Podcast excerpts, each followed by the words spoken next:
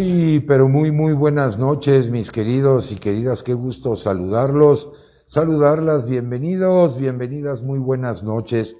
Esta emisión, fíjese ya la número 40 de este programa maravilloso, Angio TV, para entender todo este maravilloso mundo del sistema cardiovascular, de toda la patología. Y hoy, con un tema por demás, diría yo, interesantísimo, bonito, digno de aprender y de tenerlo en nuestra consideración cotidiana.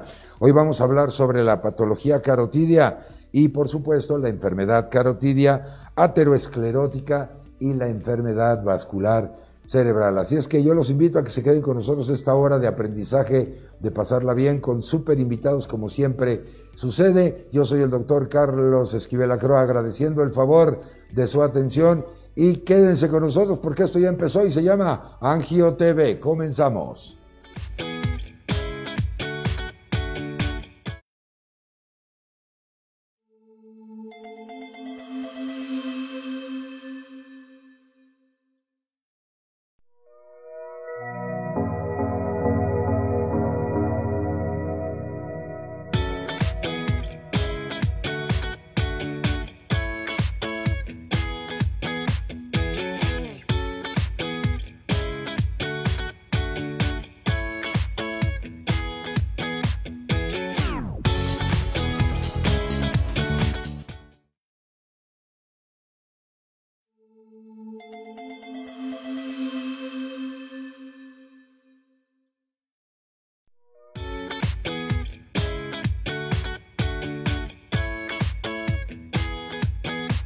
Ya estamos aquí en el estudio de Angio TV.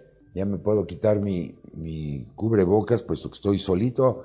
Saludo a la distancia a todos aquellos que van en camino a casita, a los que están en la oficina, a los que ya nos están recibiendo a lo mejor en el auto, en cualquier dispositivo móvil. Muchísimas gracias por estar con nosotros. Esta emisión ya la número 40, fíjese usted nada más, gracias al privilegio de su atención, a que siempre pues están con nosotros, nos acompañan y sobre todo que están dispuestos, dispuestas a aprender, a aprender y sobre todo pues a cuidar nuestra salud de la voz del que sabe, de los expertos, como siempre lo decimos aquí, pregúntele al experto. Muchísimas gracias al cuerpo colegiado de la Sociedad Mexicana de Angiología, Cirugía Vascular y Endovascular, quien da fe de lo que aquí se comenta con el aval científico y técnico de los invitados que nos acompañan. Y por supuesto, Superempresa 2022 para las mujeres, Alfa Sigma, gracias por el apoyo y la confianza. En nombre de este gran equipo de profesionales de la comunicación digital, les damos la más cordial de las bienvenidas. Hoy vamos a platicar de la patología carotídea. Así es que nuestras líneas de contacto ya están abiertas para que usted pues se comunique con nosotros, platique con nosotros, nos sugiera y le pregunte a mis expertos de esta noche. No le haga caso a las redes sociales, a la abuelita, a la tía, a la amigui, no se automedique, pregúntele al que sabe. Y aquí, en este foro, en Angio TV, le damos esa oportunidad de que usted establezca contacto directamente con los expertos. Personal capacitado, entrenado, simplemente para salvaguardar su salud. Así es que muchísimas gracias. Yo siempre les digo, no me dejen huérfano de su cariño, comuníquense, eh, háganse presentes para saludarlos, para saber que están ahí del otro lado de la comunicación digital. Así es que bienvenidos de nueva cuenta y hoy con dos super invitados a través de la vía digital, de las redes sociales eh, y de todas las plataformas a través de las cuales Angio TV transmitimos. Licenciado Alfonso Nolasco, gracias por el apoyo y la confianza capitán, comandante en jefe, creador de este concepto llamado Angio TV. Déjenme presentarles a mis invitados de esta noche, no sin antes agradecerles el que nos hayan aceptado la invitación de estar con nosotros eh, el día de hoy y compartirnos un poquito del gran conocimiento que tienen sobre el tema. En primer término, saludo al doctor Iván Enrique Murillo Barrios. Iván, muy buenas noches, muchas gracias por acompañarnos, bienvenido. Tu micrófono, mi querido doctor, está cerrado. Al contrario. Eso. Este, es un placer estar, estar aquí con ustedes. Eh, gracias por la invitación. es un honor para nosotros. Al contrario. El privilegio es para nosotros, Iván. Muchísimas gracias por acompañarnos. Y por otro lado también, está con nosotros el doctor Alonso Leal Franco. Muchas gracias, Alonso. Buenas noches, bienvenido. Hola, buenas noches. Un gusto estar ahorita con ustedes. Muchas gracias por la invitación. Todavía en la chamba ambos, me imagino, ¿verdad? Todavía, la, medicina no, no, no espera y menos en esta disciplina médica. Así es que con mayor razón, muchas gracias por estar con nosotros y por supuesto a ustedes que ya se están haciendo presentes en nuestra eh, plataforma de comunicación. Muchas gracias por acompañarnos. Y bueno, pues cuéntenme, porque esta entidad de, la enfermedad carotidia pues es una entidad de, de consideración a nivel mundial no solo en nuestro país, ¿no? Sobre todo la edad juega un papel muy importante. Después de los 60 años, pues ya se empieza a presentar esto y, sabemos que no distingue entre hombres y mujeres. Eh, es parejo. Cuéntenme de qué se trata, qué es la enfermedad carotidia, un poco de la numeralia, de cómo andamos en nuestro país en este padecimiento. ¿Con quién empiezo? ¿Contigo, Alonso? ¿Contigo, Iván? Ustedes indíquenme, el foro es de ustedes. Bueno, pues este. Adelante. Bueno, pues es, Carlos, en efecto, como dices, pues la enfermedad carotidia es un tema bastante importante en el cual debemos, pues todos tener algo de, conocimiento sobre el caso, pues ya que es, un, es una, una, parte del espectro de la enfermedad arterial periférica, en el cual la aterosclerosis pues realiza un depósito de grasa en las arterias carótidas, que son las arterias que llevan el flujo sanguíneo hacia el, hacia el cerebro, hacia la circulación cerebral. Una vez que este depósito se empieza a hacer crónico y se empieza a bloquear parte de esa circulación, y pues esto puede llegar a tener consecuencias este, pues muy importantes como un accidente cerebrovascular y ese accidente cerebrovascular pues tener secuelas bastante fuertes, inclusive producir incapacidad en los pacientes y pues más importante muchas veces puede llegar a producir este, mortalidad. Y como dices, pues es uno, un, tema importante ya que pues a partir de los 60 años pues es un factor de riesgo este, para presentarlo. Pacientes que tienen, que son hipertensos, pacientes con tabaquismo, dislipidemia, problemas con colesterol, diabetes y demás. Entonces, este, ahorita poco a poco pues, iremos abordando un poco sobre los, sobre los síntomas y sobre qué, cómo podemos darnos cuenta de que podemos estar presentando esta enfermedad. Perfectamente, Alonso, un contexto eh, importante. Y en este sentido, Iván, no es cosa menor.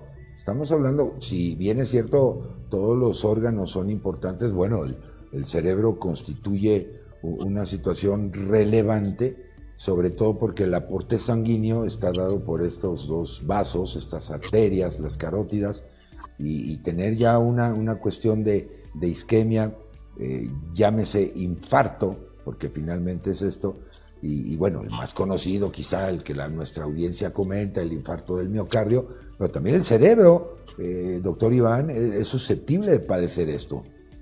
Así es. Y bueno, como bien lo comentas, eh, muchos de nosotros estamos familiarizados con el término infarto cardíaco o infarto al miocardio. Y pues esto, como bien lo comentas, pues es digamos que lo mismo, pero a nivel, a nivel de la masa del cerebro. Pero pues a diferencia del corazón, pues también se tiene poco tiempo igual eh, para poder actuar en una situación aguda de alguna, de alguna situación donde se ocluya por completo una arteria de estas. Sin embargo, esta enfermedad, pues lo importante es saber detectar a tiempo sus, síntomas, sus molestias, porque esto este, muchas de las veces pueden ser algunos ataques isquémicos transitorios, se le conoce, en los cuales pues prácticamente el cerebro nos da ciertas alarmas o ciertos síntomas que nosotros pudiéramos identificar antes de que nos dé una embolia cerebral y esto pues recobra sumamente la importancia porque pues una persona puede llegar a evitar presentar un evento vascular cerebral poniendo atención a esto que el cuerpo le está, le está comentando o le está avisando que pueda llegar a suceder. Como comentabas, pues es, es importante también eh, situar la enfermedad que pues sin duda es de las cuatro enfermedades más importantes a nivel cardiovascular que tenemos, eh, como tú dices, a nivel mundial y no, nuestro país no es la excepción.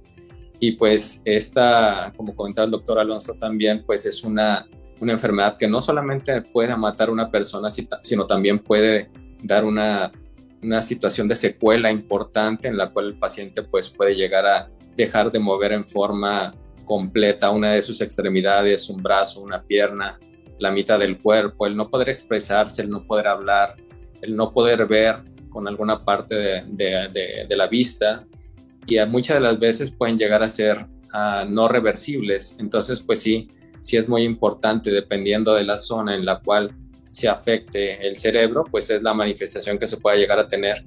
Y pues bueno, eh, esta, esta situación, pues como dices, no es cosa menor. Oigan, y eh, en, esta, en este contexto, eh, hablamos de tres entidades, porque nos hablan de embolia, otras personas mencionan derrame cerebral, o bien puede ser también ya un infarto cerebral. ¿Cuál de las tres es más frecuente o una lleva a la otra? Cuéntenme al respecto.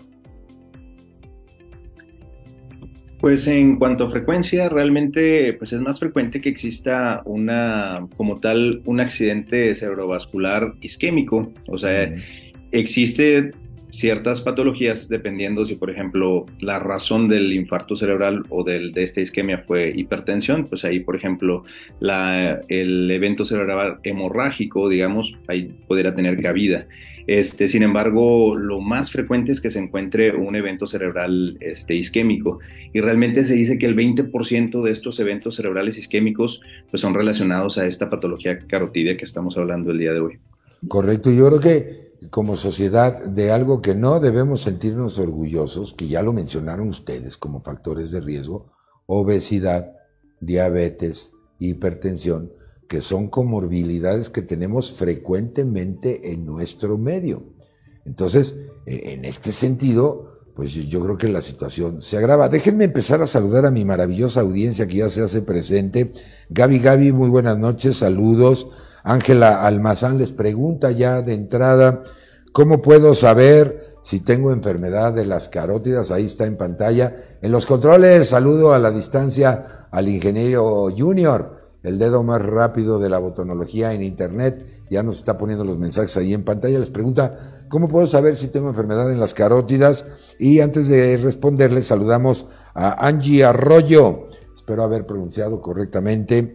Eh, saludos, estamos atentos en Puerto Escondido, Oaxaca. ¡Wow! Un abrazo cariñoso, tierra tan, tan, tan hermosa. ¿Cuándo apretamos el botón de pánico, doctores? ¿Cuándo es de, híjole, sospecho que traigo un problema carotidio, está involucrado mi cerebro, además de, digamos, el, check-up convencional que deberíamos de hacer, medir colesterol, evitar factores de riesgo, el tabaquismo y todo lo que ya me comentaron al principio, pero ¿cuándo es esa señal de alerta?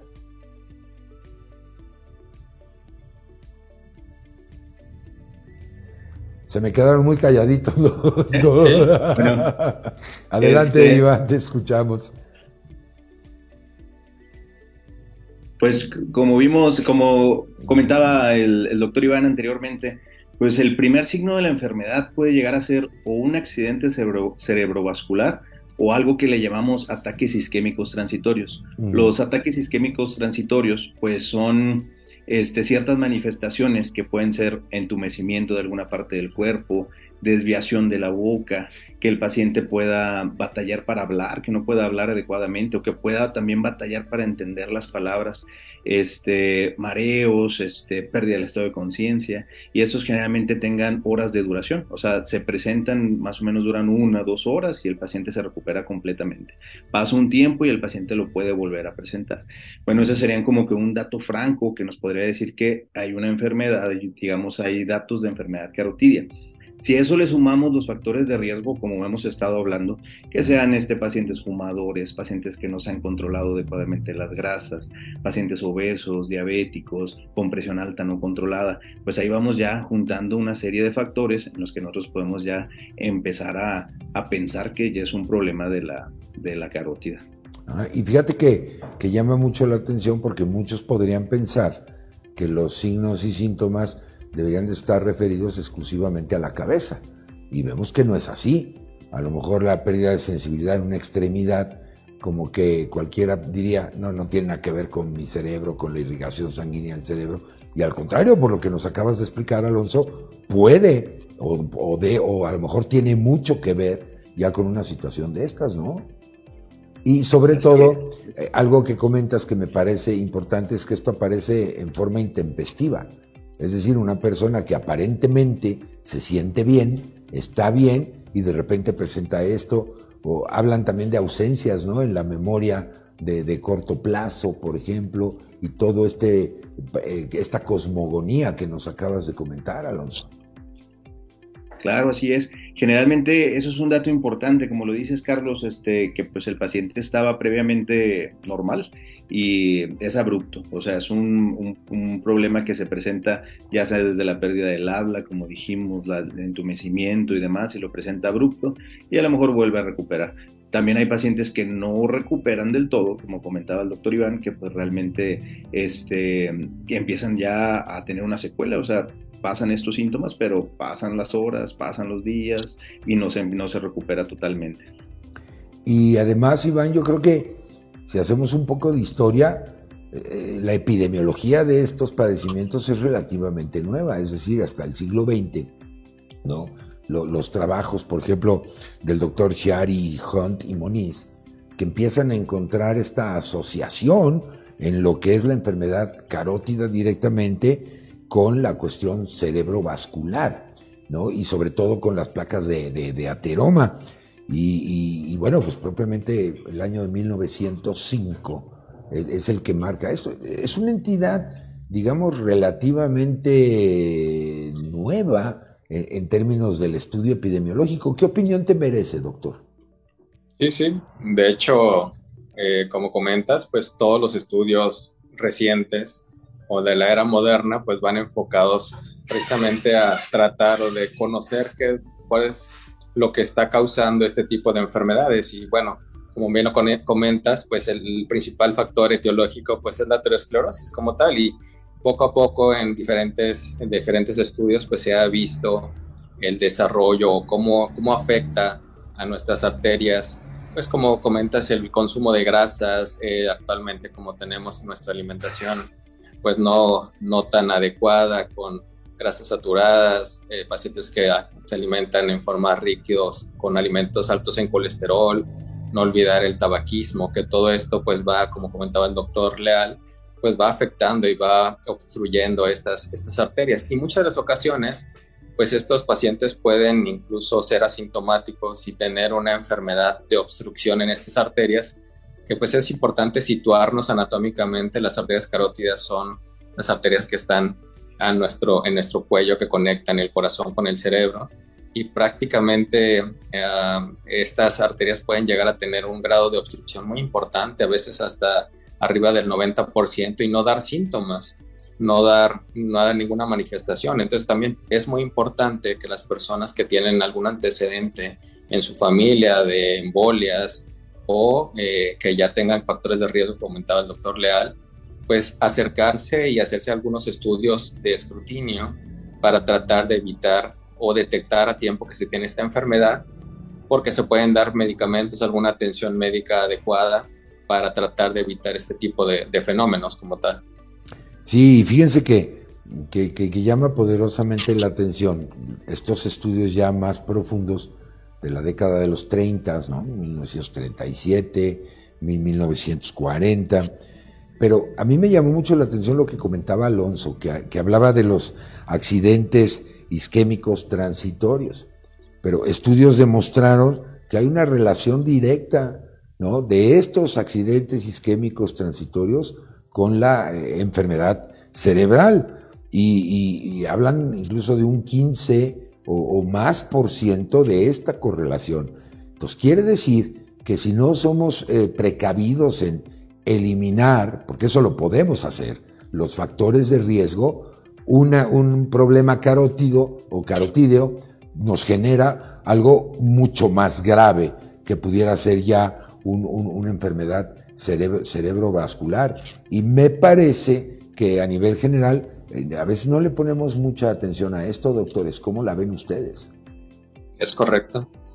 Es correcto, totalmente correcto. La asociación que tiene el paciente con un ataque isquémico transitorio, pues sí puede ligarse hasta arriba de un 20% de evolucionar a un evento vascular cerebral. en, un periodo de corto, en un periodo corto de tiempo. Entonces es, digamos que algo que nos está alarmando, nos está eh, sonando las alertas de que algo grande se puede llegar a, a, avecinar. Entonces sí es muy importante, como comentabas tú, el tener puestas las antenas ante cualquier esta situación eh, de alguna debilidad de la cara, algún, alguna falta de visión de alguna de los campos de la vista, que nosotros de repente sintamos como que nos bajan un telón en nuestra vista y solamente veamos oscuro, negro totalmente, la mitad del ojo o un cuadrante de la vista, pues todos esos son datos, aparte de sensación de, de adormecimiento de un brazo, de una pierna, la mitad del cuerpo, que pueden eh, darnos como la alerta de que algo nos está pasando, que pues obviamente son cosas que normalmente no sentimos y que nos tenemos que estar muy alerta de esas situaciones para poder prevenirlas.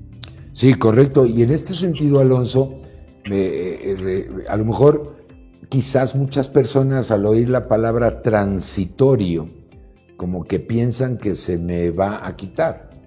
Ah, no me pasó nada. Sin embargo, hice una recopilación de, síntomas o, de reacciones eh, que llegamos a tener, por ejemplo, la amaurosis fugax monocular, lo que nos estaba platicando Iván, hemiparesias, hemiplegias, hipoestesias, afasia, ¿no? Incluso el famoso ataque de sacudidas, este shacking spell, eh, que, son secuelas de lo que aparentemente Alonso hubiera sido algo transitorio, no grave.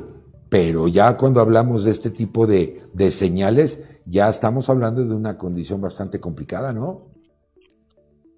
Eh, exacto, Carlos. O sea, el hecho de que sea transitorio, pues, pues, este, pues no significa. Se apagó tu micrófono, ya. El hecho de que sea transitorio, realmente pues, no significa que, que no vuelva, que no vaya a volver a pasar. Lamentablemente, entre más pasan estos eventos, o sea, el riesgo de que tenga el paciente secuelas son más altos. O sea, realmente entre van pasando uno, otro, otro, este, ese riesgo que pueda producir ya una secuela, que esa secuela puede ser incapacitante, que el paciente ya pueda pues, no realizar sus actividades cotidianas, este, son altísimas esas, este, las probabilidades de que eso pase. Entonces, sí es una llamada de atención muy importante presentar esto, porque pues sí, en efecto, o sea, hay algo ahí que está obstruido, hay algo ahí que tenemos que nosotros tratar y empezar la atención inmediatamente. Ahora, podemos tener certeza, eh, ahorita me platican un poquito con respecto al tratamiento, pero ¿siempre quedan secuelas, doctores? Es decir, ante una situación de estas, ¿siempre el cerebro lo resiente o podemos decir que algún paciente salió completamente librado del evento? La mayoría de las ocasiones, eh, visto en corto plazo, muchas de las veces pueden estar los pacientes totalmente asintomáticos. Es decir, es la característica a veces del ataque isquémico transitorio de que el paciente tiene una recuperación ad integrum a las pocas horas de, que le da el evento como tal.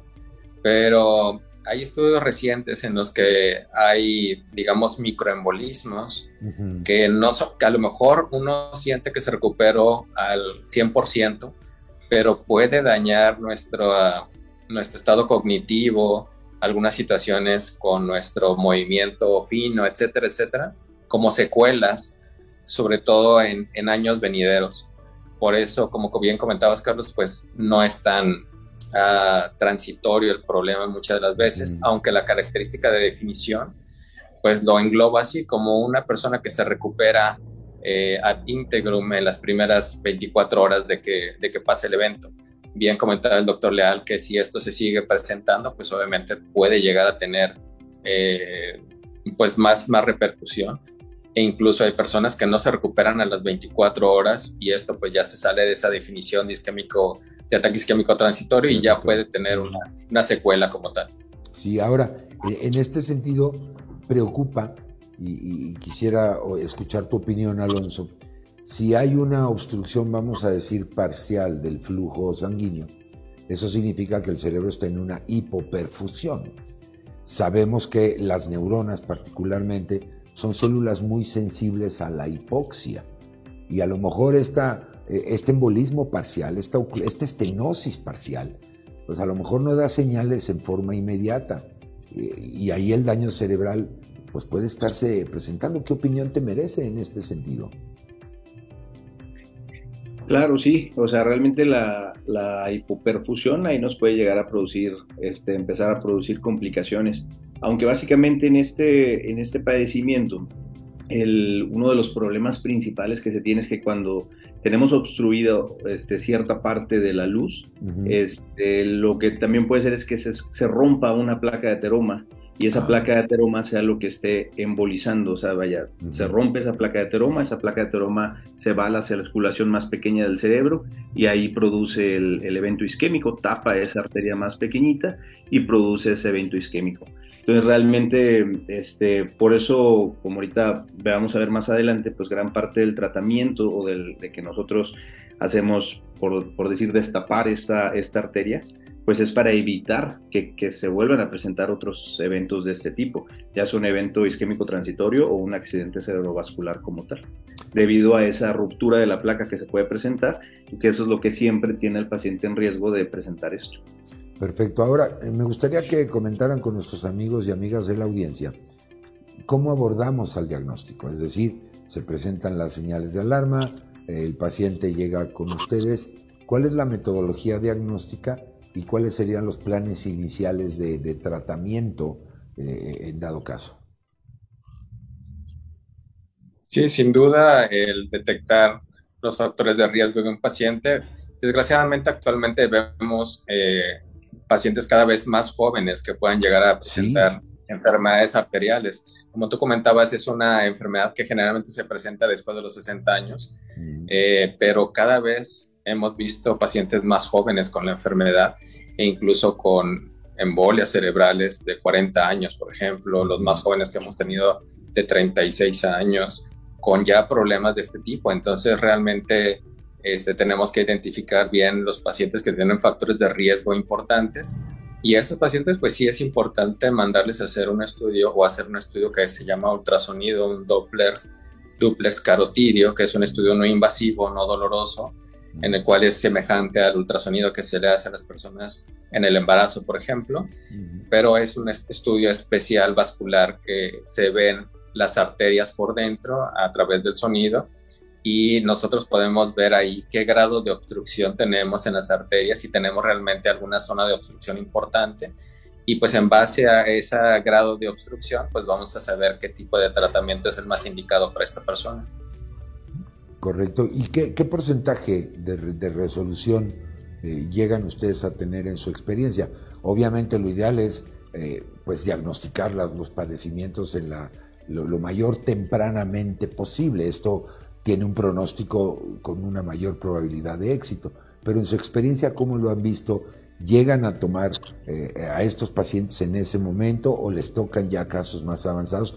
Y el segundo planteamiento que les quiero hacer es, efectivamente, a pesar de que hay una prevalencia en términos de grupos etarios, hemos visto ya eh, personas muy jóvenes eh, con estos accidentes, ¿no? Uno de los casos más sonados recientemente, el cantante de, Soda Estéreo, que en pleno escenario le, dio el accidente cerebrovascular y así muchos otros. ¿Cómo, cómo lo ven? Cuéntenme la experiencia, Alonso. Sí, pues realmente, este, pues en cuanto a la experiencia, pues sí, como comentaba el doctor Murillo, pues empezamos a ver pacientes mucho más jóvenes este, con, con enfermedad carotidia, este, y los pacientes añosos inclusive ya los empezamos a ver con una enfermedad más avanzada. O sea, son estadios en los que pues, no encontramos estenosis este, o obstrucciones en las cuales solamente podemos dejar manejo médico, medidas, este, sino a lo mejor ya son obstrucciones en las que tenemos ya que hacer una intervención, ya sea quirúrgica este, o endovascular, para tratar a estos pacientes. Y esto pues se debe a que el paciente tiene factores de riesgo a mucho más temprana edad. O sea, son pacientes que jóvenes son hipertensos, son pacientes que jóvenes se encuentran con obesidad, con dislipidemia. Pues obviamente eso poco a poco, pues a, través de los años, va a hacer que la enfermedad pues progrese mucho más rápido de lo, de lo esperado. Este, y en cuanto pues al, a, la, cómo vemos nosotros, dependiendo de la efectividad del tratamiento, pues mucho de esto nosotros lo vemos, eh, que tanto evitamos el, el, evento cerebral vascular. en realidad una vez que el paciente es tratado adecuadamente, o sea, se identifica, como comenta el doctor Murillo, con un ultrasonido, se completan otros estudios como una, angiografía, una angioresonancia, este, identificamos a este paciente para tratarlo, pues generalmente el paciente le va bien posteriormente. O sea, las tasas que, en los que ellos vuelven a tener una recurrencia es muy baja una vez que son tratados. Este, y en realidad es, pues vale mucho la pena iniciar ese protocolo de estudio porque pues después del tratamiento el paciente generalmente le va a ir bien. Perfectamente, pues miren, yo me tengo que ir a una pausa. Si usted nos acaba de sintonizar, estoy platicando con el doctor Iván Enrique Murillo Barrios y el doctor Alonso Leal Franco, angiólogos de profesión, sobre este tema de la patología carotidia y por supuesto también de las eh, enfermedades cerebrales vasculares. Yo creo que no hay que perder de vista la revisión periódica eh, con el médico, cómo andamos de colesterol, cómo andamos de triglicéridos, evitar factores de riesgo, como ya nos comentaban, tabaquismo y todo este tipo de cosas que de alguna manera nos pueden eh, obviamente provocar este problema. Si usted nos acaba de sintonizar, bienvenido, bienvenida. Yo tengo que hacer una pausa muy breve, permítame hacerla, hora de recargar el café o la bebida de su preferencia. Y yo los espero aquí rapidito, unos cuantos minutitos. Voy y vengo. Estoy en Angio TV, ya regreso, no se vaya.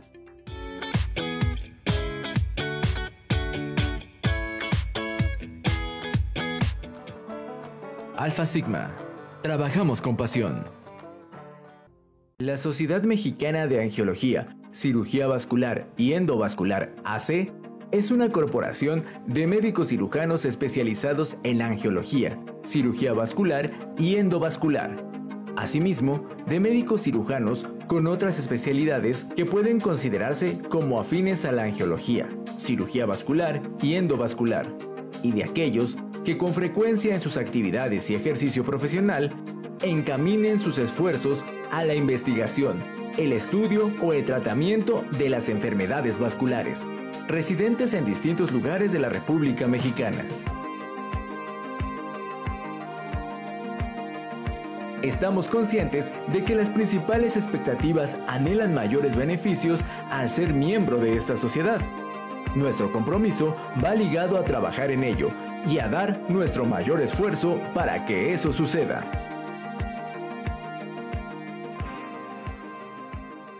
Angio TV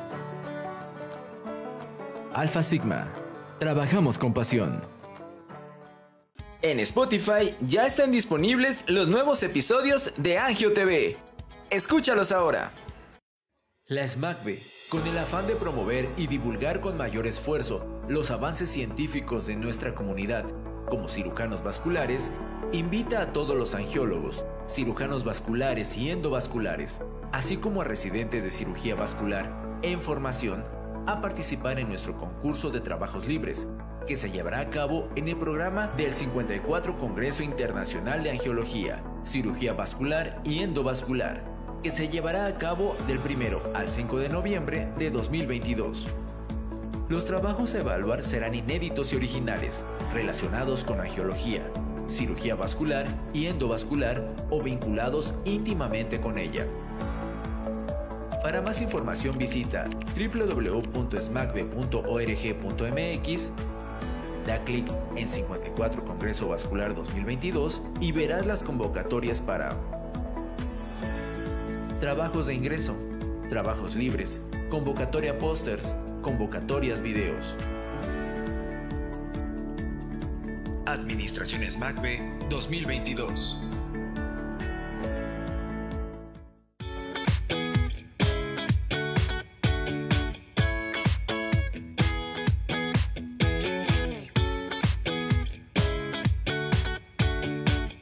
Bueno, pues ya estamos de regreso aquí en Angio TV.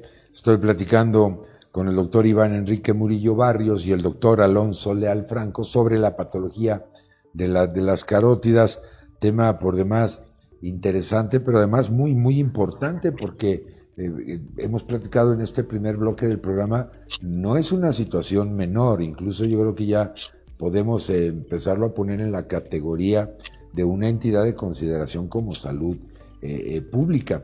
Me han estado platicando el abordaje, las señales de alarma, eh, los factores de, riesgo que, que, tenemos. Pero fíjense, doctores, que tengo aquí unos datos bien interesantes, porque estudios más recientes, hace 24 años, 1998, cuando empieza todo este programa de, de trazabilidad epidemiológica, me encontré datos muy, muy importantes que, por ejemplo, la frecuencia del ateroma, de las placas de ateroma, fue en más del 60% de, de, presentación en 198 pacientes estudiados. Esto es muchísimo. Me parece un, dato espeluznante, considerando que actualmente en el país somos más de 120 millones de personas. Y, y si esto, esta tendencia está ahí en términos de hábitos nutricionales, hábitos como el tabaquismo y todo esto, pues evidentemente es una condición de consideración, Alonso. ¿Cómo lo ves tú? Así es, Carlos, así es. Este, realmente, la, en general, la aterosclerosis, pues es un, padecimiento que, como lo dices, ya es un tema de, salud pública y eso, este, y lo debemos de considerar como tal, como pues un problema importante que debemos de abordar desde la prevención. Y pues no solamente ahora sí que las carótidas, este, pues realmente si hay enfermedad en las carótidas, pues generalmente pues es un proceso inflamatorio de todo el sistema vascular, por lo que pues también vamos a encontrar, son pacientes que también tienen frecuencia de tener mm. infartos, infartos mm. en alguna extremidad, en alguna pierna. Entonces, pues en realidad, como hablamos desde el principio, pues esto es una parte de una entidad que se llama enfermedad arterial periférica, que básicamente se da por esa ateroesclerosis que se presenta en la población.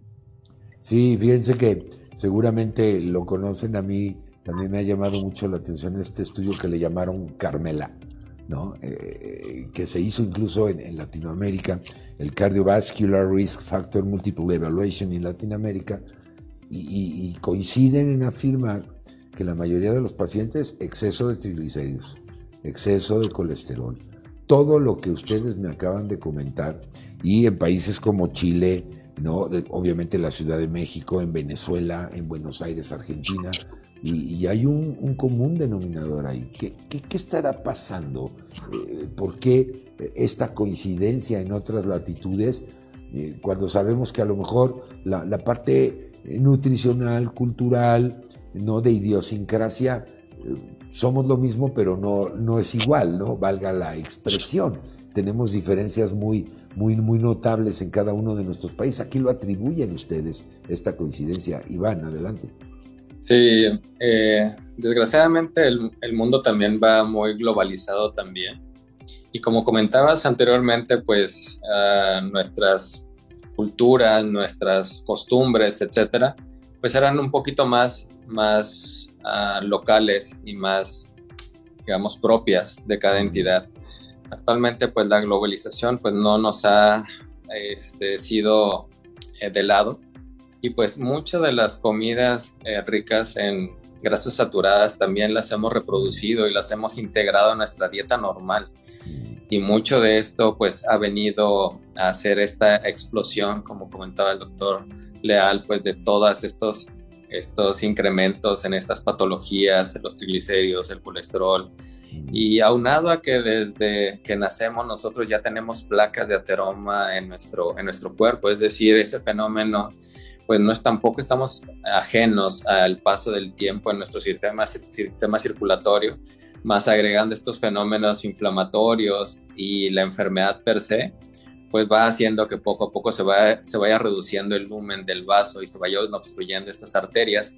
Y como comentaba también el doctor, es muy importante tomar en cuenta que no solamente está afectado las carótidas o esta, esta zona del cuerpo, sino también la asociación que se tiene con la enfermedad en el corazón, porque también son arterias, también son vasos, igual en las arterias de las piernas, pueden causar otro tipo de asociaciones con problemas de infartos al corazón, de problemas de infarto a las piernas, etcétera. Entonces, pues sí se tiene que tratar desde el, paciente de, una entidad completa y pues obviamente este, tratar el fondo de, la situación, que es la prevención como tal. Entonces, tú eras muy acertado en decir eso, o sea, la, prevención es, el pilar del tratamiento inicial de, todos nosotros.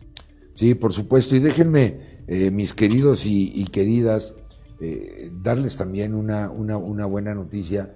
que yo creo que eso sí se lo podríamos agradecer a este mundo globalizado y es precisamente la, la comunicación digital. Mire usted, la Sociedad Mexicana de Angiología, Cirugía Vascular y Endovascular ha puesto a disposición de todos y todas, si usted quiere conocer más información de los temas con respecto al sistema cardiovascular, eh, compartido por expertos, avalado por este cuerpo colegiado, tome nota, el siguiente sitio electrónico, www.enfermedadesvasculares.com. Ahí está ya, aquí está en pantalla, el ingeniero Junior ya lo, ya lo puso. En, este, en esta página usted puede encontrar material de consulta, de lectura, pero además para personas que no son médicos.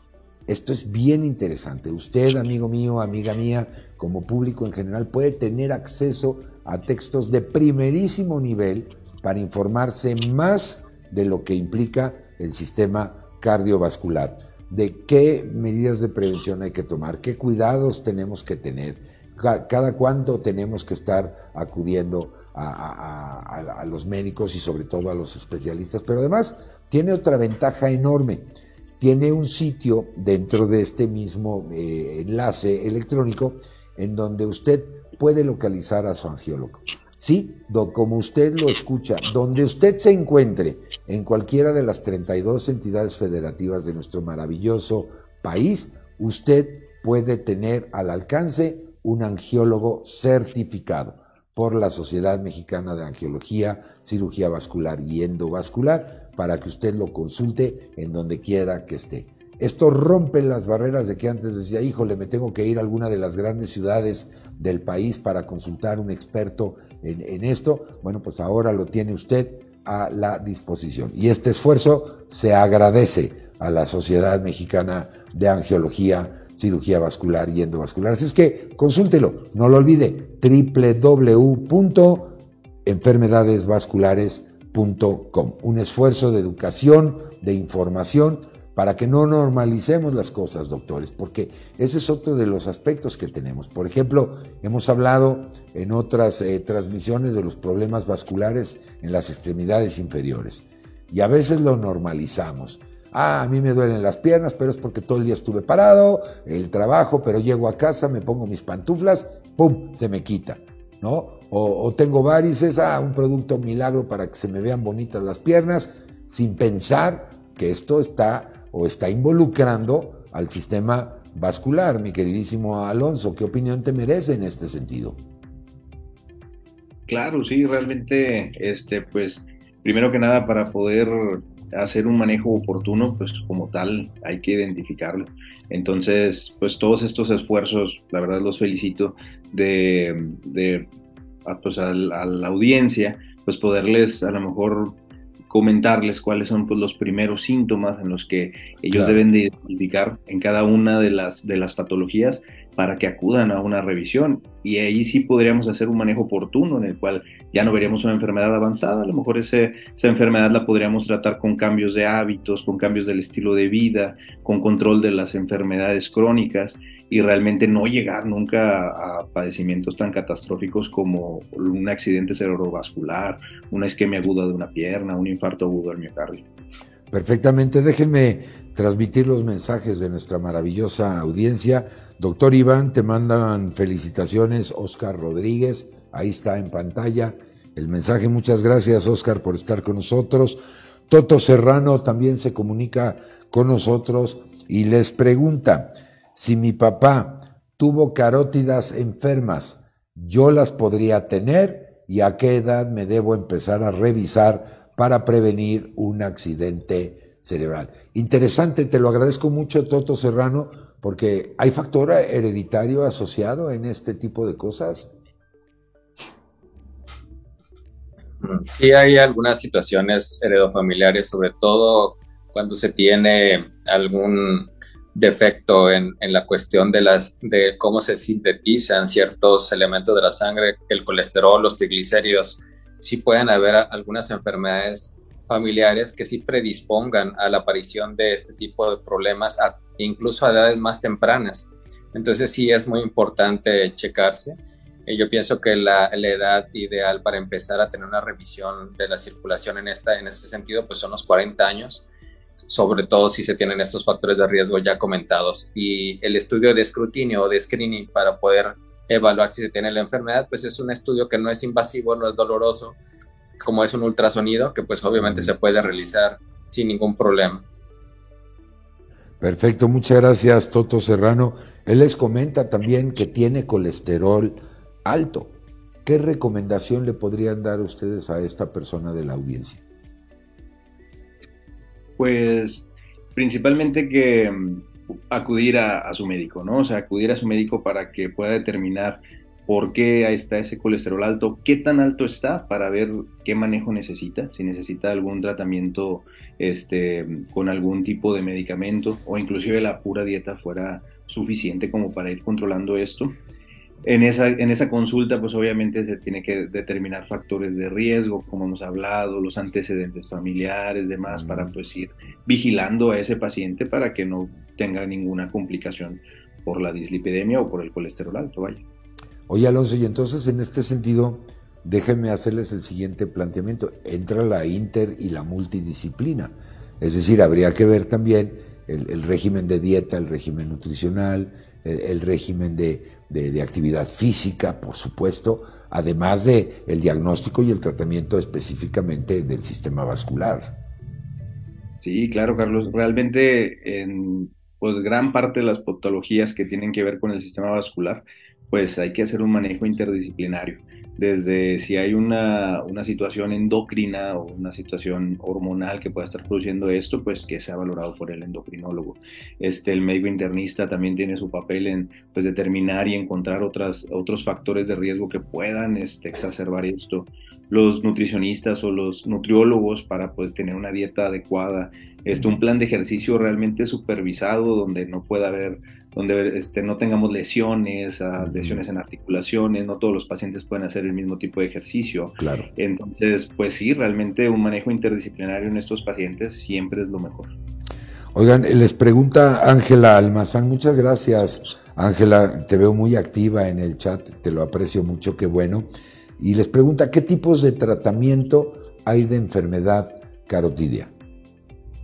Sí, el tratamiento como tal o la base de tratamiento pues puede ser desde los cambios en el estilo de vida como tal, pero ya hablando de cuestiones ya enfocadas a esta enfermedad, pues puede ser tratamiento médico farmacológico, un tratamiento de ya de intervención cuando se tiene que quitar esas placas de ateroma para tratar de evitar que embolicen alguna parte del cerebro, puede ser desde el punto de vista quirúrgico, es decir, abrir este, esas arterias y limpiarlas por dentro para evitar que se desprendan estos, ya sea estos coagulitos que se anidan en esas placas de ateroma o las mismas placas de ateroma que puedan migrar al cerebro.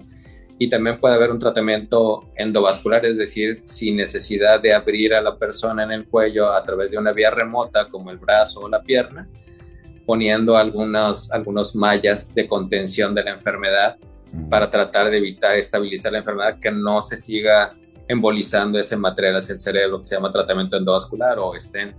Los stent, exactamente.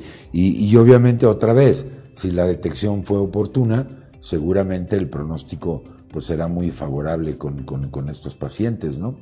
Ahora, déjenme abordar el tema porque también hay una correlación muy importante con esta entidad conocida como el síndrome metabólico y, tiene mucho que ver, creo, con todo el contexto que nos han platicado esta noche. ¿Qué tan frecuente lo ven ustedes en, su práctica? ¿Sí hay esta relación de síndrome metabólico con este tipo de, de padecimientos? Eh, sí, Carlos, claro, pues realmente el síndrome, pues el síndrome metabólico, digamos que es el precursor de muchas de estas patologías. o sea, estos pacientes que pues ya se encuentran pues en esa definición, este, pues a la larga lo van a llegar a presentar. Yo creo que estrictamente si serían pocos los pacientes en los que no podríamos como clasificarlos con este, un paciente que no sea hipertenso, un paciente que no tenga estos factores de riesgo, va a ser difícil que lo encontremos. Este, casi todos los pacientes, a lo mejor atreviéndome a decir un 95 o 97%, pues tienen complicaciones secundarias a, a lo que es un síndrome metabólico. Correcto. Entonces yo creo que desde siempre pues tenemos que estar eh, evitando el sedentarismo, el tabaquismo, una dieta adecuada. Y que aquí me gustaría hacer un paréntesis con mis expertos, porque a veces cuando nuestros amigos y amigas de la audiencia escuchan la palabra dieta, como que significaría exclusivamente una cuestión estética, ¿no? Eh, bajar de peso, eh, dieta restrictiva. y me parece que no es así, porque dieta por definición es lo que comemos y tiene que tener el balance adecuado de todos los nutrimentos. Y creo que ahí es donde viene la tendencia al desorden, ¿no? Esa ley de la termodinámica que nos dice la entropía y, al desorden comemos mal, no hacemos ejercicio y más ahora eh, saliendo de esta pandemia que nos tuvo confinados por mucho tiempo, pues yo creo que todo esto se ha conjugado a que esta incidencia de este tipo de problemas esté, esté aumentando, ¿no? Y el otro abordaje que quisiera me comenten, el factor económico. Me parece que en muchos sectores de la sociedad se le tiene miedo a ir a un especialista como ustedes, quizá por el temor de lo que pudiera generar el costo en estudios, en la consulta. ¿Cómo lo ven ustedes? Porque en mi opinión personal me parece la salud no es un gasto, la salud es una inversión y, creo que tendríamos que procurar eh, poderlo atender. Pero ¿cómo lo ven ya en la práctica cotidiana? Es, Carlos. Es muy importante eh, cambiar ese, ese chip de la prevención, porque sin duda el, el, lo principal para uno como la persona que lleva el sustento a casa, pues es el estar bien para poder cuidar de mi familia o cuidar a las personas que uno, que uno quiere. Y si uno no está sano, pues obviamente esto no, no se va a dar. Y generalmente cuando una persona eh, se cuida a tiempo, pues obviamente puede hacer mucho menos gasto que una persona que pues nunca se ha cuidado y empiezan a haber trastornos, no solamente en una, en una zona, en una parte de nuestro cuerpo, sino a, a, a varios niveles. Entonces es mejor tener una consulta temprana a tiempo con cada uno de los especialistas, obviamente eh, dirigido eh, hacia factores de riesgo, historias familiares, como bien nos comentaba ahorita nuestro, nuestro audiencia, de si mi papá tuvo esta enfermedad, pues obviamente por ahí va la situación, hay que cuidarnos más sobre esas situaciones. Obviamente eh, las personas que escuchan tu programa, pues bueno, se están bien informados de cada una de las entidades, de cada una de las enfermedades, a qué, a qué edades está adecuado hacer alguna, algún estudio preventivo, etcétera. En este caso, ya aterrizando desde el punto de vista carotidio, pues sí, eh, tratándose en forma temprana, pues sí puede ahorrarse mucho, no solamente económicamente eh, de tratamientos, sino también el estar bien, el estar no tener alguna secuela, porque pues obviamente una enfermedad como estas que puede ser mortal, porque puede ser que de repente sea una embolia generalizada, una embolia totalmente a, gran parte del hemisferio del cerebro y eso pues nos pueda causar no solamente la muerte, sino también el no poder trabajar, el no poder eh, volver a valerte por sí mismo, el depender de un tercero, el atar a tu familia a, pues a, que ya dependa eh, eh, de, de, tus, de sus cuidados. Entonces, pues sí es algo que sí es es de tomar en cuenta de, prevenir las cosas. Sin duda alguna, doctor Iván, coincido plenamente contigo. Y fíjense que en este sentido, eh, Angie Arroyo, muchísimas gracias por lo que nos escribe, porque se los voy a leer textual. E, eso es lo que nos hace sentir bien cuando los que hacemos este tipo de espacios de educación, que eso es lo único que pretendemos, ¿eh? No nos interesa venderle nada, ni, ni mentirle de nada, sino al contrario, informarlo. Textual, Angie Arroyo les dice, felicito a los doctores por su explicación tan clara. Nos hace hacer conciencia para cuidarnos más. Gracias. Ese es el objetivo, me parece. Eh, yo creo que todos los médicos somos educados a prevenir más que curar. Pero a veces nosotros mismos no nos ayudamos y no nos ayudamos y le complicamos la existencia a los especialistas porque ya llegamos con cuadros, como decía Alonso, como Iván también lo comentaban, ya avanzados, con una situación, eh, me gustó el tema, que el término que usaste, catastrófico, donde ya no nada más es la salud individual, sino todo el arrastre del entorno, familiares, si hay secuelas cerebrales donde una persona a lo mejor ya no se puede mover o tiene otro tipo de secuelas de visión, de memoria, qué sé yo, todo lo que nos han platicado esta noche, yo creo que sí tenemos que ser conscientes en esto. Y algún día un gran maestro me dijo, somos insolentes con, el, con nuestro cuerpo. Y, a veces lo, lo, estamos aporreando y aporreando, y el día que, nos, que se nos revela y nos cobra la factura, dicho en un plan muy metafórico, pues ahí es donde vienen los problemas, doctores. ¿Cómo la ven? Ah, así es, claro. Realmente, este, pues la prevención ahora sí que lo es todo en este, en este tipo de, de padecimientos y, y, pues sí, pues este, prevenir a mantenernos en pesos saludables, este, ejercicio, cuidar la alimentación, pues eso no solamente para las carotidas, ¿verdad? Para, para todo. Para todo, exacto. Sí, sí, sí, sin duda. Y, y, sobre todo yo creo que una buena recomendación es preguntarle al que sabe.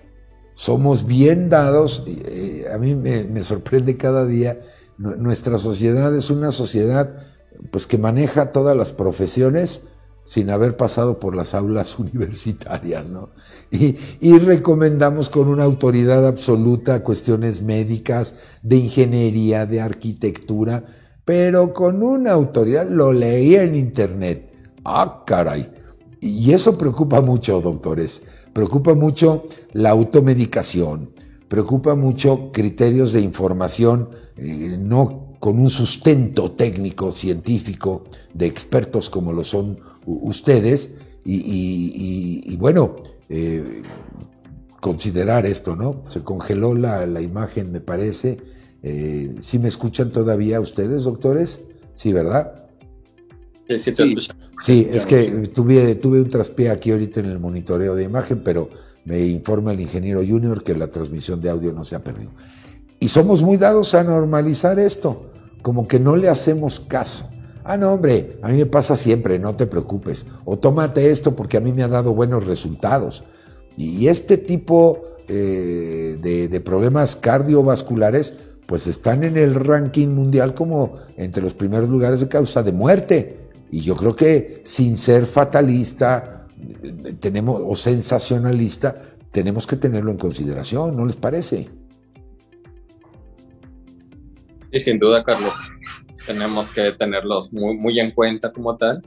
Y pues bueno, otra de las noticias importantes es de que como eh, estas entidades cardiovasculares pues afectan a diversos, a diversos órganos, pues también un tratamiento eh, bien llevado a cabo por algunos medicamentos, tanto para evitar que se siga acumulando el colesterol, los triglicéridos en nuestras arterias, pues también nos van a dar no solamente el beneficio en ese territorio, sino también en otros territorios que también se pueden ver afectados Así como también el evitar que se formen algún coagulito en alguna arteria enferma, no solamente nos protege en esas regiones, sino también en, algunas otras partes de nuestro cuerpo que también pueda haber afección. Obviamente, pues sí es necesario eh, estudiar al paciente en otras regiones, en otras, en otras partes del cuerpo para ver que no hay alguna otra enfermedad, pero ya el iniciar un tratamiento oportuno, adecuado, también nos protege en otras zonas de nuestro cuerpo, que eso también es, es, importante. Correcto. Sí, prevenir, prevenir, prevenir. Eh, me parece que ese es el, ese es el, secreto. Y sobre todo, Alonso, creo tampoco confiar mucho en estos productos milagros sin la mano o la supervisión del especialista, ¿no? Totalmente, no, claro que no. O sea, más viendo pues los, las consecuencias que pueden tener estas enfermedades, este, pues esto debe estar llevado de la mano del especialista, ¿no? Realmente hay, sí hay muchos productos y vemos pacientes que llegan, me tomé esto, me tomé el otro, me indicaron que si me tomaba esto se me iba a quitar todo. Pero lo único que están haciendo es retrasar realmente el tratamiento, retrasar el diagnóstico entonces, si se empiezan a identificar estos, pues acudir al médico, acudir al médico para que los, los oriente adecuadamente sobre qué es lo que se tiene que hacer. Y totalmente, o sea, evitar productos milagros, evitar todo este tipo de, de situaciones que en realidad, en vez de ayudarnos, nos van a perjudicar porque van a retrasar un diagnóstico que pudo haber sido oportuno. No, y sobre todo pensar eh, si eh, es prudente, ¿no? Las revisiones periódicas de visitar al médico, de ver cómo estamos, con mayor razón en ciertas edades, ¿no? sabemos, la edad no perdona a nadie. Entonces, yo creo que sí vale la pena. Mire, es mejor que vaya usted al médico y que el médico le diga, no se preocupe, todo está bien, qué maravilla, a que no vayamos y después estemos en una, en una situación como la que me han platicado mis, mis expertos esta, eh, esta noche y tenerle la confianza a esto. Ahora, dentro del ejercicio profesional, doctores, porque vemos que la incidencia o la prevalencia eh, es, considerable en nuestro país, pero tampoco tenemos eh, un número bollante de angiólogos en el, en, el país. Me parece que esta debe ser una disciplina médica a considerar en términos de la formación de los nuevos recursos humanos, ¿no? Totalmente cierto. Este, en el país, pues, no somos más de mil angiólogos para la densidad de población que tenemos. Entonces, pues cada vez se hacen esfuerzos por eh, tener más, más especialistas con una formación adecuada en nuestros centros de, de alto volumen de, de formación de, de, especialistas. Actualmente pues ya también nada que ver a, la cantidad de, médicos que se estaban formando en años anteriores. Actualmente pues ya se tiene un número mayor de, médicos en capacitación, en desarrollo de la especialidad como tal, mm. pero sí es muy importante de, buscar, como comentabas, Carlos, una, una ayuda profesional, una ayuda colegiada. Eh, eh, nosotros, pues como angiólogos, muy importante lo que comentabas de, los esfuerzos que se están haciendo a través de, la sociedad, de, tu programa, de, educar a las personas y aparte también darles la oportunidad de saber dónde buscar, de, con quién poder platicar de estos temas, de, saber quién los puede cuidar, que pues sin duda esta, estas ventanas de oportunidad pues son, son muy importantes para nosotros de difusión, de dar a conocer la, la, especialidad y también las enfermedades que nosotros eh, tratamos. Sí, sin duda alguna. Y déjenme ahora abordar, permítanme el planteamiento, el entorno. Vamos a, a pensar ya tenemos un pacientito que, tiene una secuela importante, pues yo creo que también el, apoyo eh, psicológico, emocional, pues de todas las personas que están allegadas a este paciente que se vio involucrado en un padecimiento de este tipo, me parece que resulta fundamental también y que seguramente ustedes también lo consideran. Es decir, no nada más llegar al diagnóstico vascular y, bueno, ya tiene una secuela y etcétera, sino que ahora lo que viene después. ¿no? Eh, y me parece que también es bien importante porque se trastoca la vida laboral, la vida social, la vida familiar, por supuesto la parte económica que ya estábamos comentando. ¿Cómo lo manejan ustedes en, este sentido? Cuéntenme. Pues, pues sí, en efecto, en estos pacientes, pues realmente cuando llegan a tener, en este caso, por ejemplo, un accidente cerebrovascular, pues la dinámica del paciente va a cambiar totalmente, o sea, la dinámica familiar que tiene, este, todo eso va a cambiar. Pues aquí por el apoyo con, con psicología, el apoyo en este sentido también, inclusive en los hospitales, este, en los hospitales públicos, el apoyo con trabajo social, demás, nos ayuda mucho a empezar a, a mantener esto, o sea, saber que el paciente ya desde el principio, si tiene una secuela, cómo vas a apoyar al paciente, qué es lo que vamos a hacer pues nosotros para que el paciente pueda tener una adecuada red de apoyo y mandarlo a identificar, en este caso, por ejemplo, con trabajo social, pues cuáles son esas redes de apoyo que el paciente puede, puede tener y empezar también a, a, tratarlo, vaya, si no hay una adecuada red de apoyo, identificar cómo se puede de una u otra forma mejorar eso el paciente, porque eso también va a ser la diferencia en que pues el tratamiento pueda tener una adecuada funcionalidad. Sin duda. Pues se nos acabó el programa, mis queridos doctores. Ha sido una maravilla y un privilegio platicar con ustedes, agradecerles de nueva cuenta el que hayan aceptado nuestra invitación y pedirles una reflexión final, una conclusión, una recomendación a nuestra amada audiencia que siempre está pendiente de nuestros programas. Hoy estuvieron muy activos, muchas gracias por acompañarnos. Empiezo contigo, Alonso, y de nueva cuenta muy, muy agradecidos en todo, con todo el equipo que nos hayas aceptado la invitación. No, pues muchas gracias por la invitación. La verdad que estos, como habíamos platicado, pues este tipo de, difusión lo consideramos muy importante para, para toda la población. Y pues como conclusión más que nada, pues como lo dijimos varias veces, prevención, prevención, prevención. Y la prevención pues va desde identificar factores de riesgo hasta si no los tengo, tener una buena calidad de vida, una buena, este, unos buenos hábitos de, de vida, de ejercicio y demás. Si ya los tienen, apegarse a ellos y pues más que nada acudir al médico. Cuando se sospeche algo, mi recomendación realmente sería acude al médico al que tengas como médico de cabecera para que ese médico pueda identificar qué es lo que pasa y enviarte a un, a un diagnóstico oportuno, que básicamente pues, es lo más importante en esto. Perfectamente. Gracias. a ti, doctor Alonso Leal. Franco, muchas gracias. Oye, una pregunta personal, con todo respeto. Eh, ¿De dónde eres? Eh, por, por, el acento, suena a Colombia. No, soy de, Tamaulipas. ah, fíjate. ah, perfecto. Pero he andado por muchos lados de México, entonces. Ah, ok. me ha como que mezclado mi acento. He mezclado el, acento, con, con, todo respeto. Yo voy a tener la oportunidad este próximo fin de semana de visitar Tamaulipas. Voy al municipio de Altamira, tenemos ahí unos cursos de capacitación. Entonces, eh, tierra tan querida. Muchísimas gracias, Alonso, por habernos acompañado un, placer saludarte y que hayas estado con nosotros esta noche.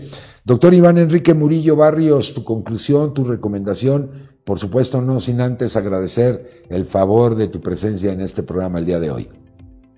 No, al contrario, Carlos, el agradecido soy yo. Muchas gracias por este espacio, por la invitación, eh, por compartir micrófonos contigo. Este, pues la recomendación, la parte de la prevención, pues es atenderse a tiempo, buscar ayuda profesional como tal, siempre escuchar también a tu cuerpo, eh, cualquier situación que ustedes noten rara, pues siempre, siempre hacer caso, porque como comentabas tú, a veces lo hacemos cotidiano, el dolor que ya me da, el cansancio que siento, etcétera, pero muchas de las veces pues no, no es así. Y sí es importante tratarnos para prevenir cosas, para evitar que esto pues nos pueda llegar a afectar en nuestra, en nuestra vida nuestra vida futura, laboral, etcétera, familiar. Perfectamente, pues doctor Iván, muchísimas gracias por, por haber estado con nosotros y, nosotros ya nos vamos en nombre de este gran equipo de profesionales de la comunicación digital, pues agradecemos el favor de su atención y, y déjeme pedirles un favor. Eh, el primero de ellos, ayúdenos a compartir este material compartan estos videos que quedan grabados. Si ustedes o alguno de ustedes o algún conocido no tuvo la oportunidad de ver la transmisión en vivo, quedan grabados. Así es que los pueden revisar con más calma eh, eh, posterior. Pero me parece que puede haber personas que este material les sea de utilidad. Entonces, ayúdenos a, compartirlo. También a que se eh, metan a las páginas oficiales tanto del SMACB, de la Sociedad Mexicana de Angiología, Cirugía Vascular y Endovascular, a la página de Extreme Medics de Angio TV. Ahí están los calendarios de próximas emisiones. Nos daría muchísimo gusto seguir contando con el favor de, de su atención. Por supuesto, a la SMACB, la Sociedad Mexicana de Angiología, Cirugía Vascular y Endovascular, muchas gracias por el apoyo, por la confianza de, de, estos espacios que, como bien lo dijeron mis invitados de esta noche, lo único que pretenden es llevar información confiable de primera mano, en voz de los que saben, de los expertos. Entonces, muchas gracias por habernos acompañado. Mi recomendación, mi conclusión son dos cosas. Primero, sea usted feliz. Feliz, feliz, feliz, feliz. Que hoy tenga usted la más feliz, la más maravillosa de las noches. Y mire, yo lo sigo usando. Aunque dicen que no, afortunadamente sigo invicto de esta terrible eh, enfermedad del SARS-CoV-2 gracias a esto. Entonces, es muy fácil. Mire, ya está. Si alguien tiene el virus, usted le tapa la entrada a su organismo. Si usted desafortunadamente lo tiene, pues evita la salida del mismo. Tapémosle la entrada y la salida a este terrible virus que llegó para quedarse. Entonces, seamos cuidadosos, seamos responsables, cuídense mucho, por favor, Tengan una muy feliz noche y que mi Dios me los bendiga hoy y siempre. Yo soy Carlos Esquivel Acroa, agradeciendo el favor de su atención. Alfa Sigma, Empresa 2022 para las mujeres, la inclusión y la equidad. Muchísimas gracias por el apoyo de siempre. que descanse. Nos vemos en una próxima emisión, la número 41 ya de Angio TV. Nos vemos hasta la próxima. Muy buenas noches. Muchas gracias.